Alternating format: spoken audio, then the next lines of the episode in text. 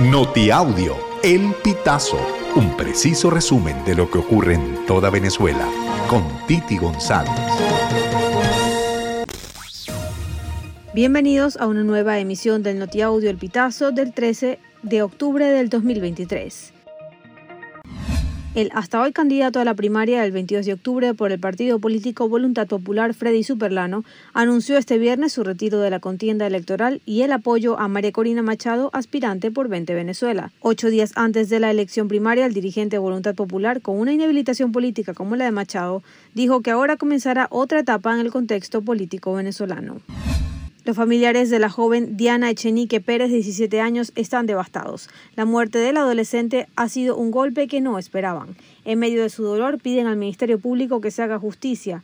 Si no son escuchados, tomarán la calle para protestar. La mañana del 9 de octubre, la joven estaba a la de la granja Vilda junto a un grupo de vecinos del sector La Moca de Siquire, en Valles de Tuy estaba Miranda. El grupo esperaba recoger los restos de pollos que murieron sofocados por el calor cuando se originó un enfrentamiento entre sujetos armados y funcionarios de la Guardia Nacional.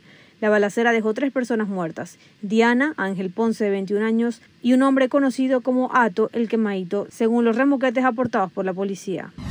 Tanto Israel como el movimiento islamista Hamas están cometiendo crímenes de guerra. El primero al bloquear la entrada de todo tipo de suministros en Gaza, incluyendo agua y alimentos, y el segundo por la ejecución sumaria y rapto de civiles, señaló la ONU este viernes. La portavoz de las Naciones Unidas, Rabina Shamadiza, afirmó que está en contactos con los países que tienen influencia en las partes del conflicto para convencerlos de que ayuden a la disminución de la violencia y a que se respeten los derechos humanos.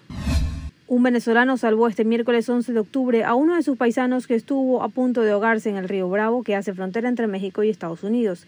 En Matamoros, en la frontera de Estado México de Tapaulipas con Texas, una familia de venezolanos cruzó las vallas del lado mexicano y se lanzó al caudal para cruzar a Estados Unidos.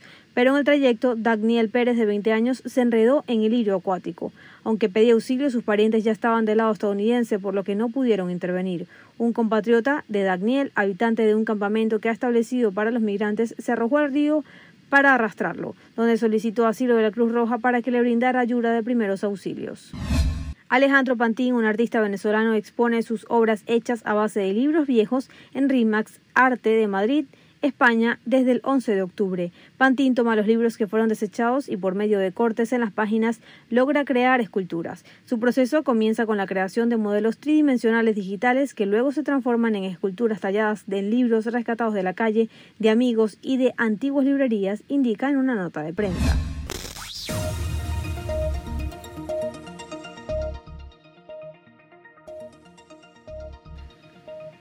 Amigos, así finalizamos. Si quieres conocer más informaciones, ingresa a elpitazo.net.